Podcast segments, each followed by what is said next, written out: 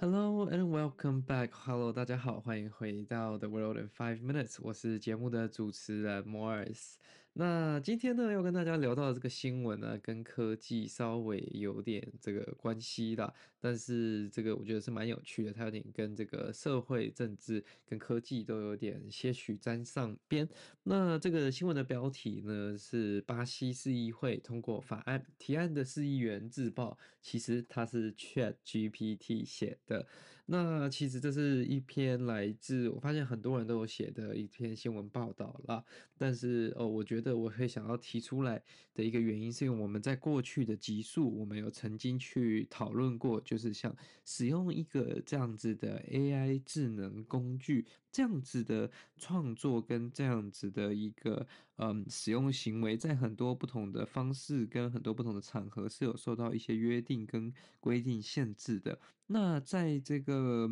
我们之前讨论的大部分是注重于呃教育啊，跟这些呃论文等等的，但是我们这次要讲到的，这是一个法案了。那为什么我会觉得法案的重要性，其实嗯、比起这些学术性的创作更加的严重，跟更加的这个 significant 呢？因为嗯。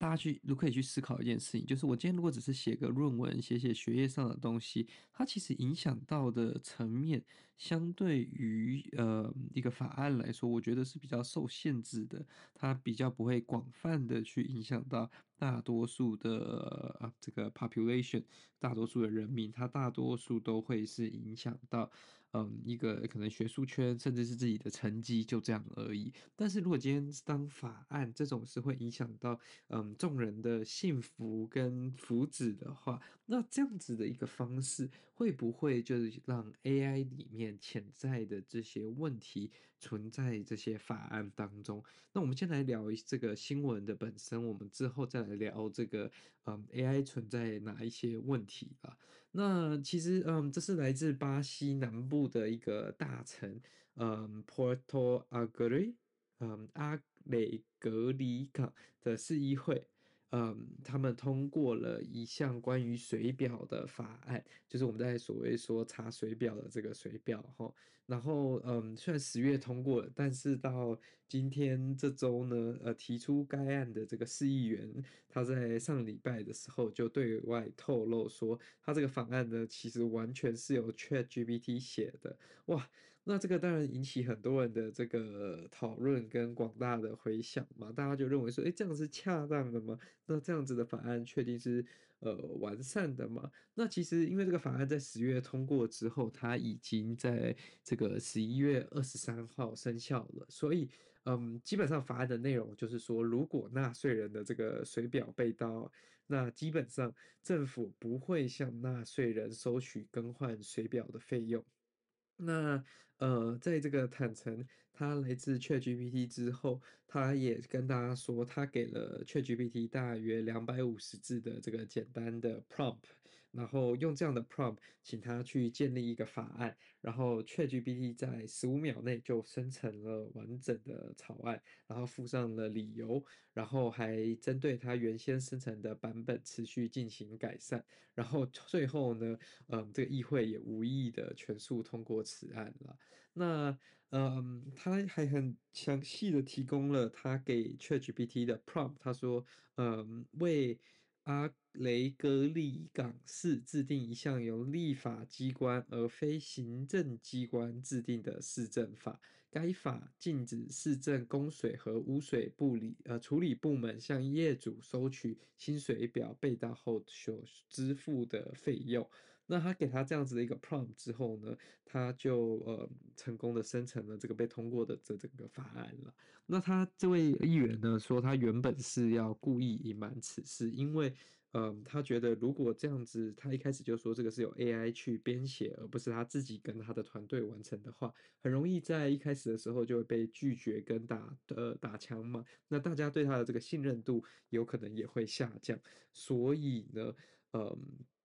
他才一开始选择呃隐瞒，那他觉得这样子反而让他的这个提法案的速度增加了，然后变快了，甚至是可以解决当地的问题。他觉得是一个非常好的一个方案了。那嗯，当然这个当地的民众，当他的选民怎么去看待这件事情？呃，这个是，嗯，一定是很两极的，比较，嗯，支持科技、拥抱科技的，当然会更会支持跟，嗯，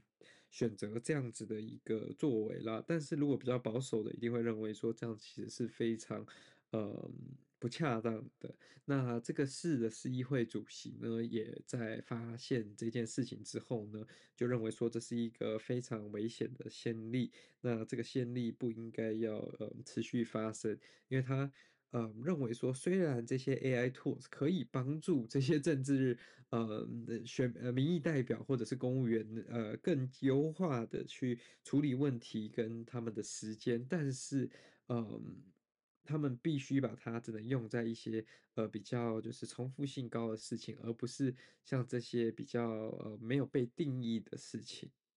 那其实呃，我觉得我比较蛮同意这个说法的啦，因为其实就算 ChatGPT 或者是多大的这种呃我们叫做 LLM 叫 Large Language Model，那不管多大的 Large Language Model 呢，都可能会存在一些缺陷跟问题。那呃，你要它确保它完全是公正公平，完没有呃 bias，没有偏视，或者是没有歧视任何的族群，这是不太可能的。所以因此呢，嗯。要怎么样去？应该说，我觉得不能完全说不能去用这个工具，但是用这个工具要有怎么一个确认的一个程序，确保说他今天跑出来的法案，并不是因为他完全是受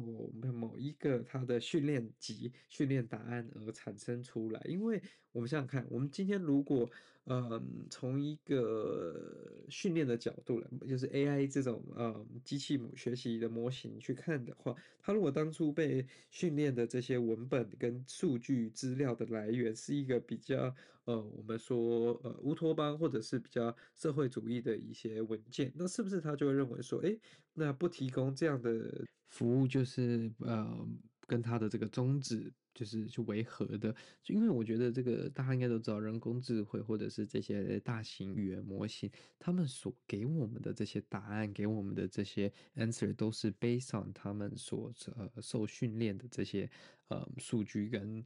呃，这些 training set 啦，所以基本上，如果它不是一个很公平、自由的 training set 的话，或者是说一个很公正、然后很多方资料的 training set 的话，那它跑出来的结果一定也是会非常，嗯，不要说 bias 啊，可是可能是会根据它从训练集而演变出来的结果。那你用这样的方式去制定法案，其实就是有一定的这个风险跟危险性在，因为你无法确定说，诶，是不是它非常的多元跟包容，甚至是说它有没有包含就是所有的这个。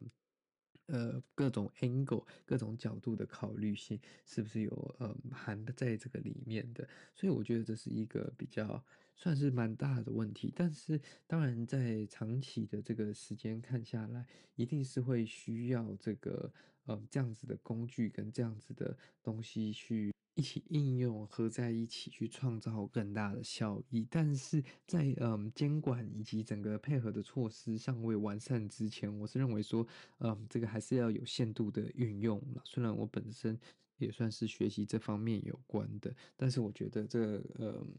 相对于风险性还是蛮高的，那要把它运用在这种大型的法案，可可能是会比较有危险的。虽然今天我们用到讨论到的这个 example 只是一个嗯一个小城市的一个民生法案，但是这不能就是就是代表说，其实在更高层级没有更高的这个民意机关，又或者是说呃民意代表在用这样的方式去做这个法案的制定，所以我觉得这个东西呢，就是。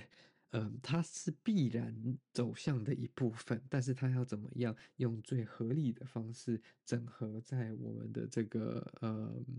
系统之内，跟怎么样有一个 check and balances 这样子的一个系统，有个 due diligence 的这样的系统，这样子我觉得是非常必须的。好的，今天的节目就到这边结束啦。如果你喜欢我们的节目的话呢，再将它分享给你的亲朋和好友。那我们呢就下次再见啦，拜拜。